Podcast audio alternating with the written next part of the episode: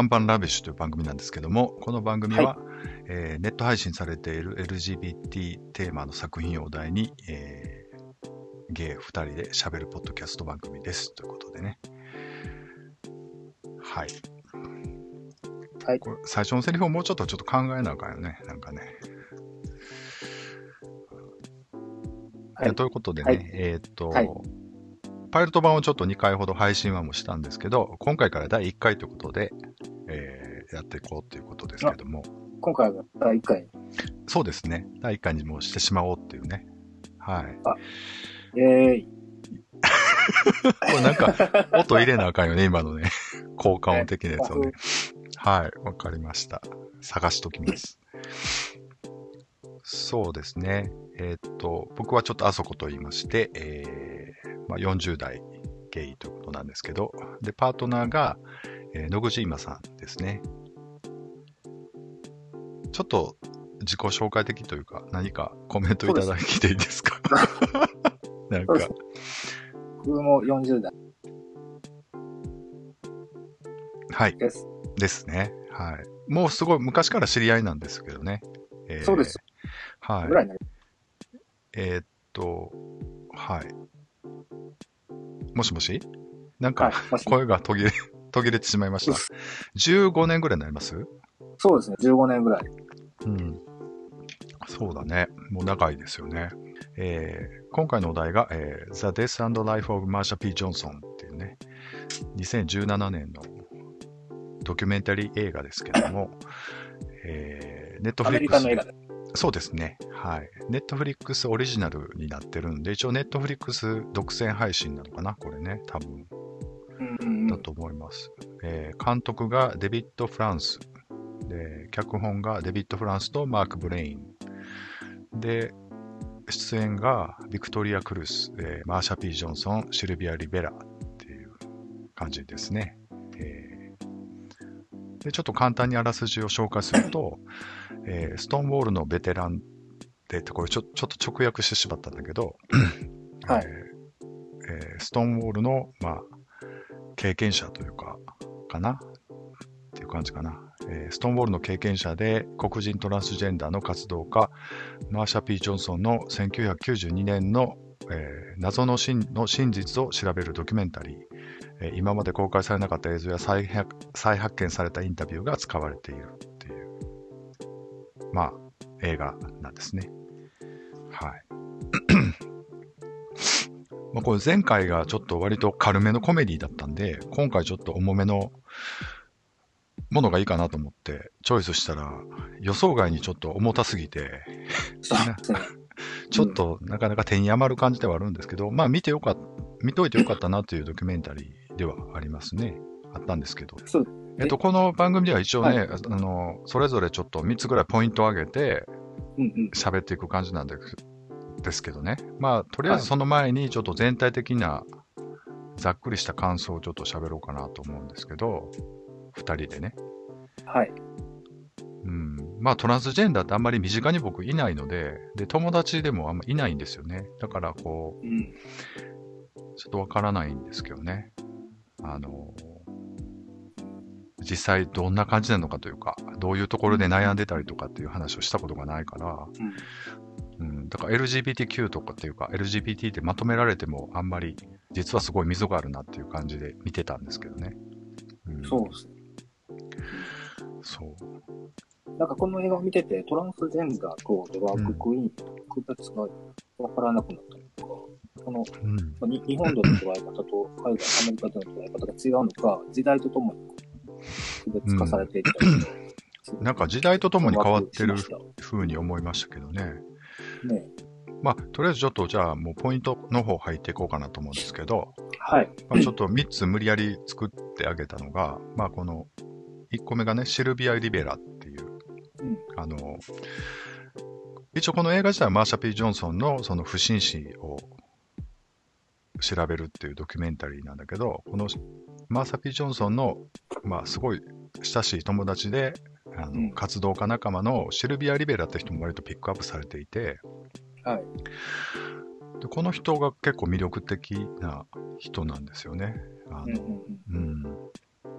まあだから10代でもストリートチルドレンみたいになって、でまあストリート、あの、路上で売春的なことをして、してるトランスっていう感じでね、なんか、でまあ活動化されるんだけど、途中でこうちょっとその、排除されたりして、でまあ路上生活みたいなこともしながら、まあ最終的にはすごい伝説的な、えー活動家、リーダーとして、こうちょっと認識されるっていううん。まあ病気で亡くなるんですけど、えー2002年かな ?2002 年に亡くなるのかな？うん。だから、まあ50歳で亡くなるん、亡くなったので、結構やっぱり若くして亡くなったってことで、まあ結構すごい厳しい生活をしてたんだろうなっていう感じはしながら。で、途中その、すごく有名な、あの、スピーチをするんですけど、はいえーそのシーンっておわかります？覚えてます覚えてない。ああ、あのー はい何。ですかゲイに対してすごく文句を言うっていうスピーチをするんですよ。あ、あ、あの、あの、でっかい会場でですか？そうです、そうです。あパレードのところでね。はい。そう、こんな仕打ち許せないって言って、こあなたたちがブーイングしてるのはなんか、う、うん。そう。はい。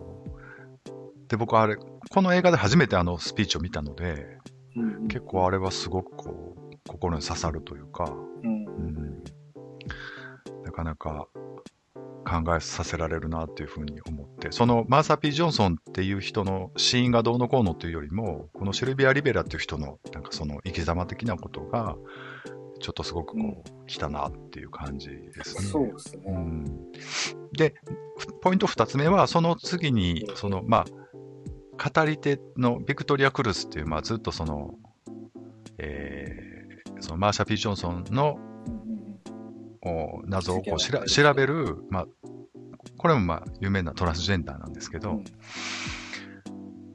で、この人はまあシルビア・リベラとは後々友達だったみたいな話もあったりして、まあその、で、この人もまあ、なかなか厳しい人生をすごく送ってきたトランスジェンダーなんだよね。で、今はその助ける側に、ま、回っていろいろこう活動してるんだけど、だからこの二人のなんかその生き様的なのを見見ると、やっぱりこう歴史がすごく違うというか、うん。うん、そうですね。なんか、出てくる人、一人一人ドラマが。そうだね。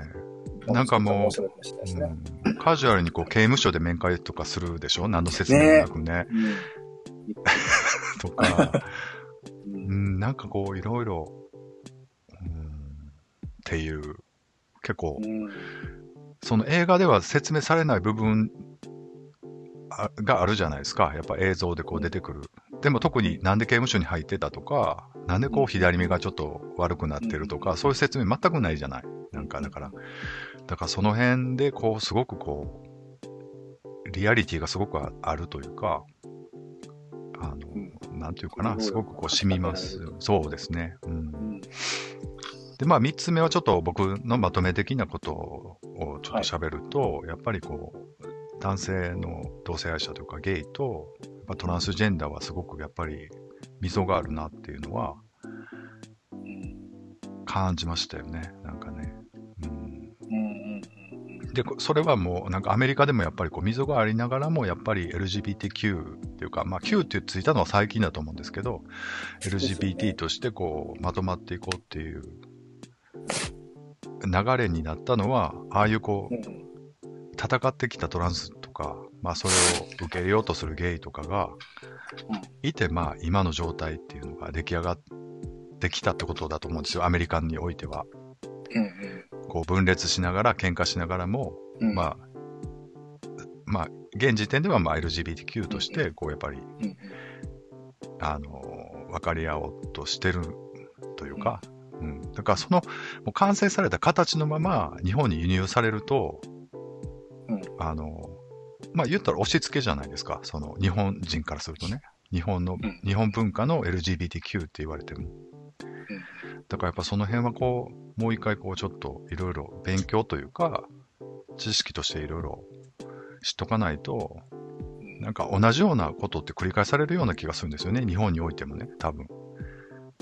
そうですよね。うん。まあ、現にそういう人もおるし、まあ、実際にはこう、あんま交流がないじゃないですか。うん。まあ、L も B も T もみたいな。うん。うん、知らんし、みたいな。うん。そんな、一色単にブランディングすんなよ、みたいな。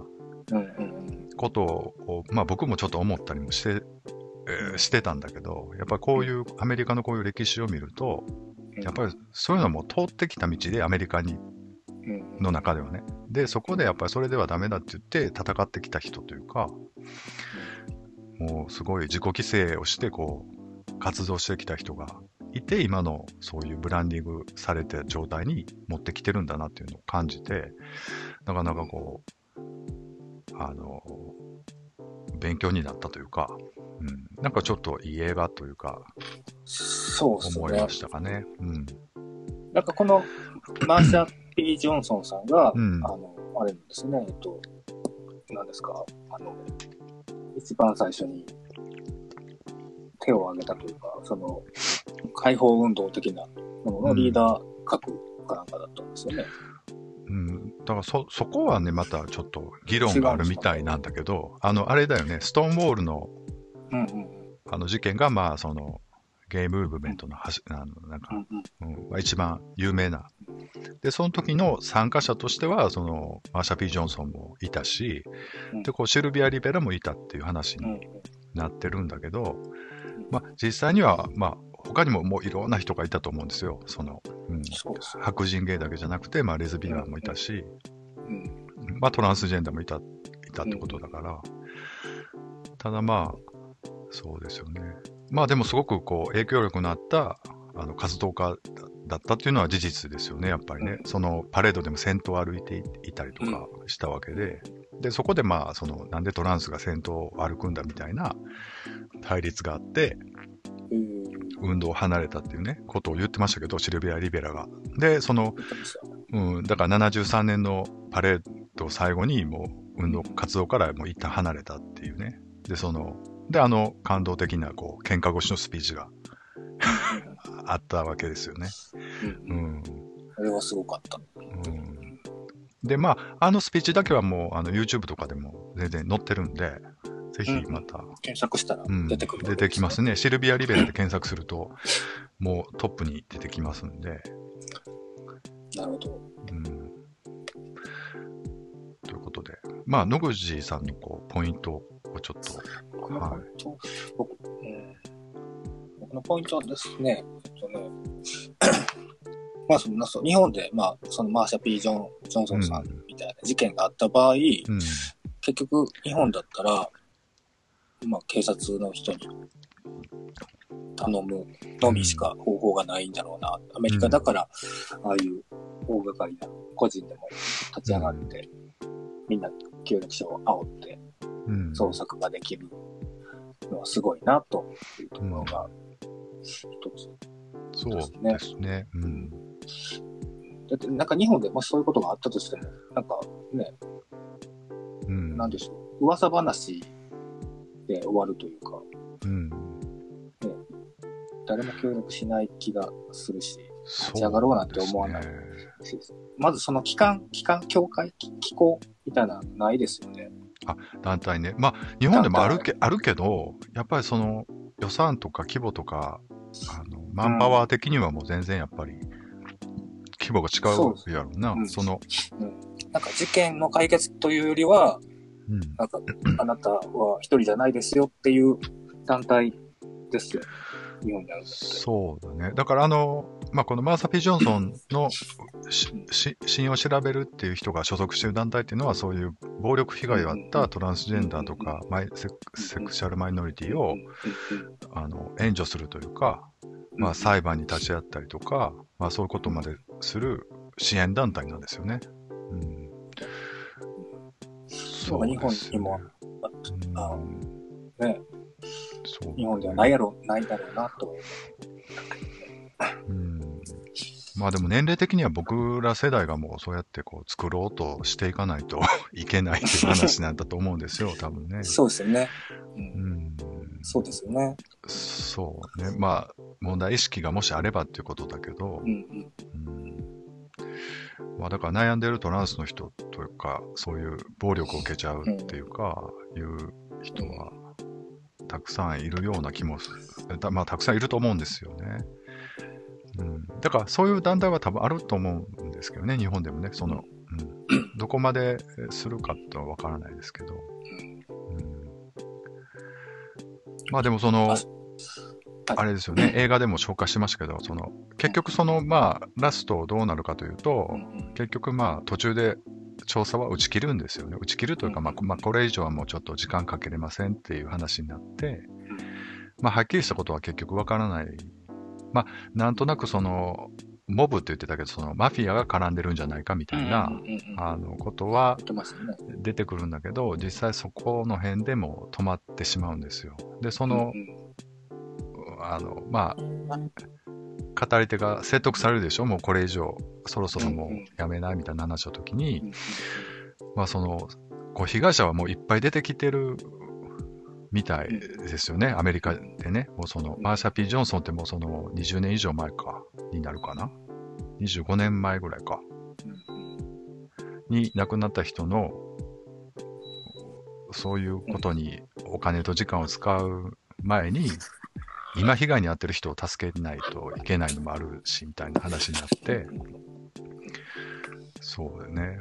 で、その、次のカットではなんかその、す裁判でこう、えーその黒人の、まあ少年なのかな、あの子は。なんかその、あ、えっと、はいはい。うん。あの、トランスジェンダーだったことになんか逆ギレしても殺しちゃったうん、殺しちゃったっていう裁判のシーンが出てくるんですけど、あれも、ね、かわいそううん。ね。で男性が声をかけたんですよね、確か。うんで、声をかけた相手がトランスジェンダーだったうんんですよね。確か。で、まあ、典型的なでもホモフォビアの事件ですよね。そううん。うん。だからでもああいうケースが結構アメリカでは頻発してるね、何人もっていう話をうん。もしょ紹介されてて、うん、だからなかなか、うん。うん、なんかあの資料を、うん、あの、お願いしたら、その、うん。マーシャ、マーシャ P・ ジョンソンうん、の資料だけが紛失しましたとかって言ってたよね。うん、言ってて、でもなんか次のカットではなんかまとめて送りますみたいな感じになってて、よその辺はまあちょっとあんまり整理されてない感じだったですよね。まあそういうこうん。う細かい手続き的なことはもうその細かくあのあの映画のドキュメンタリーに入れ込んでも、もう見てる方もその、まあ疲れてしまうってことだと思うんだけど、うん。だからやっぱりその、えーあれだよね、フィクションのドラマと違って、やっぱりそんな綺麗にこうストーリーが流れていかないというか、あの、うん、ところはありますかね、やっぱりね。うん。あとこの2点目なんですけど、このはい。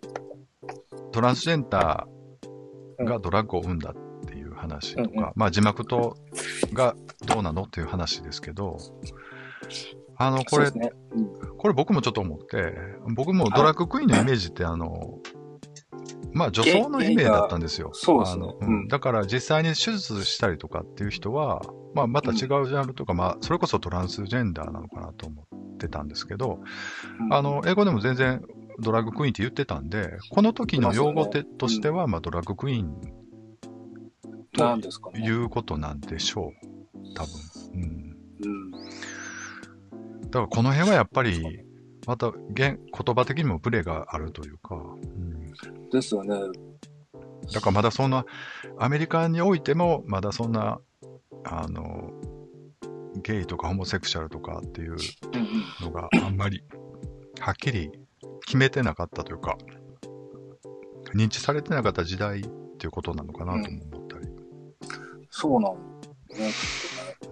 うんうんだからやっぱり日本人という日か、日本本文化。で言うと、やっぱりそういう、もう割とこうすごい戦いもあったり、血も流れたりした中の結果、うん生成された結果だけを輸入してるから、なんかこう、割と綺麗なものを輸入してるような気にはなってますけど、実はこうすごい、ドラッグクイーンっていう言葉自体にもこう、すごいいろんな人がうん。うん、あいろんなパターンがあったりとかしたのかなと思って。うん。そうです。え、ニューハーフっていうのは、うん。トランスジェンダーになる。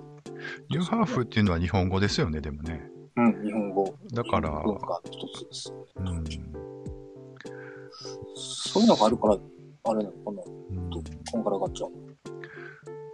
そう。え、何とこんがらがるって感じですか？えトランスジェンダーとニューハーフってことが、とドラッグ。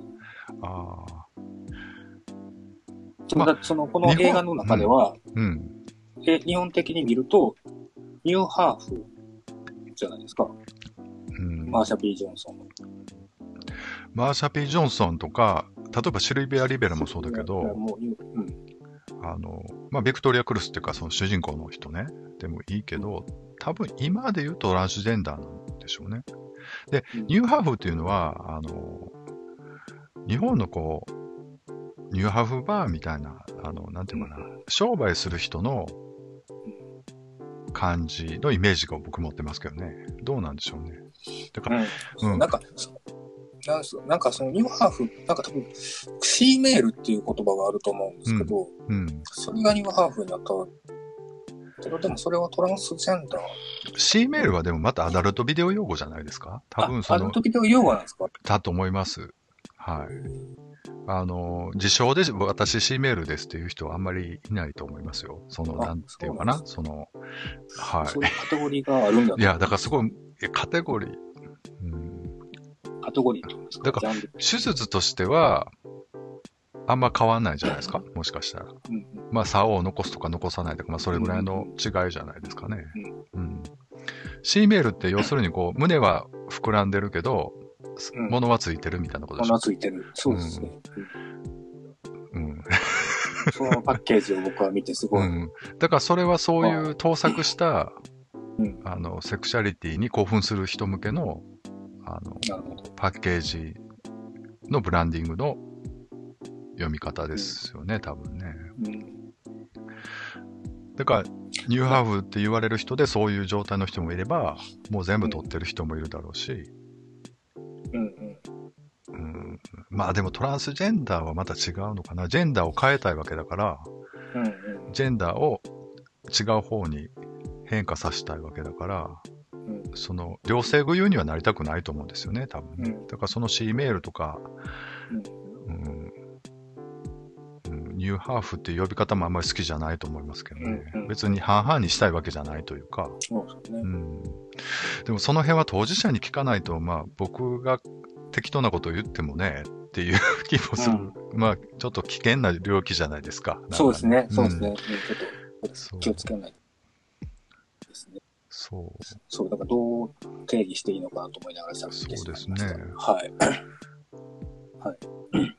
まあだから今のこう、ルポールのしああいうショーなんかね、あ TV はいショーですけど、なんか見,、見見ると苦々しく持ってるちょっと、あの、うん。元祖トランス、あ元祖のドラッグクイーンはうん。いるのかなとはちょっと想像しますけどね。なんだろう。うん。どうなんだろうね。わかんないですねう。ん。なんか、ううんん、とても奥が深いうん。ジェンダーって。そうですね。うん。で、まあ、最後、はい。えーいいですか？はいで。LGBT うん。が最近は LGBT、え LGBTQ って最近言うんですね。そうですね。Q が僕、クイーンかなと思ったんですけど、うんクイーンではないみたいなんですよね。クエスチョンなんですね。うん。あ、そうなの？ジェンダークイアだと思ってました。っていうか、リンクの先はジェンダークイアになってますけど。あ、ほんますか？そうでした。いや、違うんですよ。これ Q。Q はうん。クエスチョンなんですよ。うん。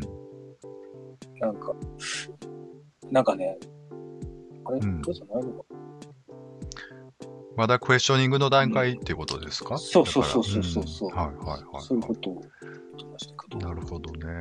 その、うんジェンダークイアとも言うし、うん。あれ違うね。でもそのクエスチョニングっていう用語自体はありますよね。そのジェンダーの LGBTQ 関係そうの。うん。そですね。あった。まあ、X ジェンダーっていう感じで説明されてますけどね。うん。だからあんまりその、男性でも女性とか別に決まら、決ま、決められないというか。そう模索している人たちももしく、この。LGBTQ に入ってしまうっていううんことなんですよね。もしくはもう別に模索というよりも、もう、その、そういうところにはとらわれたくないっていうことなのかな。うんなんかその、うん。まあその辺の、こう、なんやろ、うん頭の中の考え方の問題になると、こう、実際、じゃあどういう人なのかっていうと全然わからなくなりますけどね。なんかね、じゃあ、じゃあ、じゃあ何なんだろうっていうか、うん、難しいとこですけどね。うん。はい。なんかアセクシャルとかね、なんかすごい、うん。こんなものまで、手掘りに入れるんだと思っちゃう。うん。まあだからこういう戦いもあったんじゃないですか？言葉があるってことはやっぱり、セねクシャルっていうのを認めてくれっていう。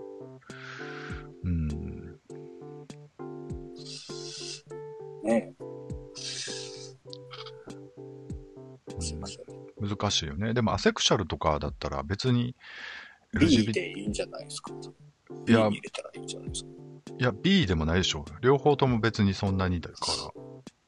ああ、でもこういうセクシャリティ、セクシャルマイノリティのこういう戦いの中には別に入ってこなくても生活できるってことかなとも思ったりもするけどな。別にその、結局なんでこう、まあ例えばゲイがちょっとこう、活動しようっていう思うかっていうと、やっぱりそれは、あの、まあ、男と手をつないで歩いても、そんなになんか嫌な思いをしないようにしたいというか、なんか、なんだろうな、うんなんかそういう欲求があるからじゃないですか、やっぱりね。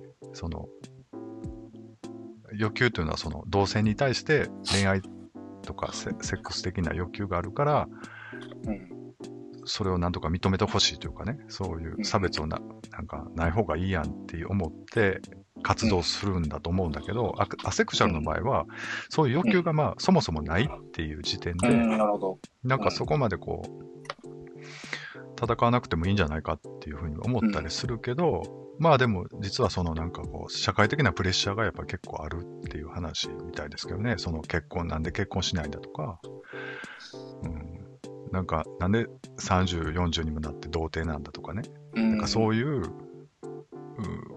ことをなくしたいっていうか、そう別にしたくない人もいっぱいいるんだっていうなるほど。ことだみたいですけどね。うん。ど。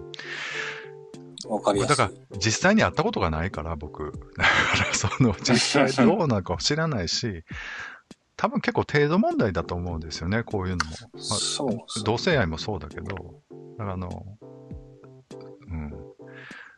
だからそういう社会的なそういうプレッシャーが、ちょっとムカつく人はもう無理やり、あの、素人童貞というか、まあそういうお店にお金払って行っても、とりあえず童貞は捨てて、なんとなくこう、あの、そういうプレッシャーをなくすとか、うんまあ例えば無理やり結婚は、結婚するだけして、まあほとんどセックスレスとか、うんそういうことなのかなと思ったりね、しますけど。うん。どうなんでしょうね。まあ、こう、いろいろこう。うん。なんか新しいうん、用語と分野が LGBT あるんですね。以外にもあるってことですね。はい。まあ、ちょっとどうやってまとめようかな。まあ、そんな感じで、こう、ちょっとやっぱり知らないことがいっぱいあるなっていうのと、やっぱりシルビア・リベルとか、そのビクトリア・クリスとか、その生き残った人ね、言ったらね、サバイバーというか、生き残った人の生き様をちょっと、すごくこう魅力的に感じたというか、やっぱすごいなっていう感じで見れましたね。正直こう、マーシャ・ピー・ジョンソン自体にはそんなにこう、あんまりこう、何も、何もというか、うん。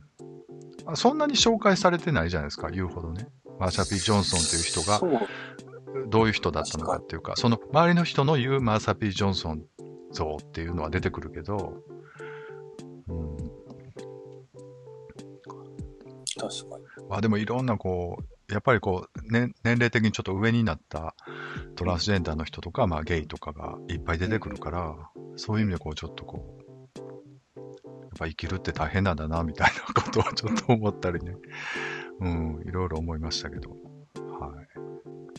まあでもこういう、この映画を2017年に作るっていうのは、やっぱりこういうトランスジェンダー差別というか、犯罪がまだまだあって、やっぱりアメリカも大変なんだろうなっていうか、アメリカでこういうセクシャルマイノリティとして生きるっていうのは結構、特にトランスジェンダーの人は大変なんだろうなというふうにはちょっと思いますね、やっぱりね。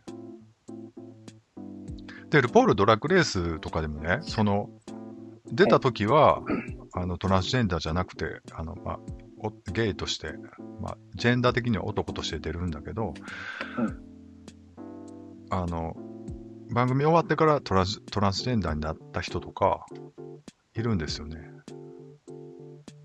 あ、そうなんですそう。あと、それとか、あとは途中でカミングアウトして、私実はもう手術してるんですっていう人もいたわ。一人か二人。うん。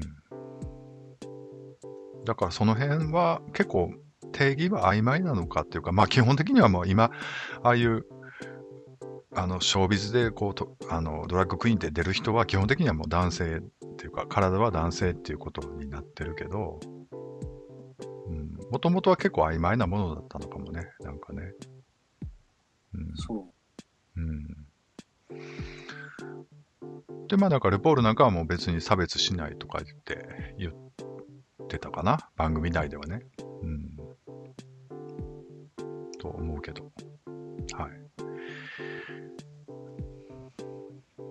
ということで、まあ、いいですかね？もうそろそろ何かあります？ちょっと言い残したこととか。ないです。ないです。なんか結構黙りますよね。何？何？いいでしょう。うまく、うまく編集しますんで、ちょっとなんか、二ネタぐらい喋ってくださいよ。いや、特にないんですけど。は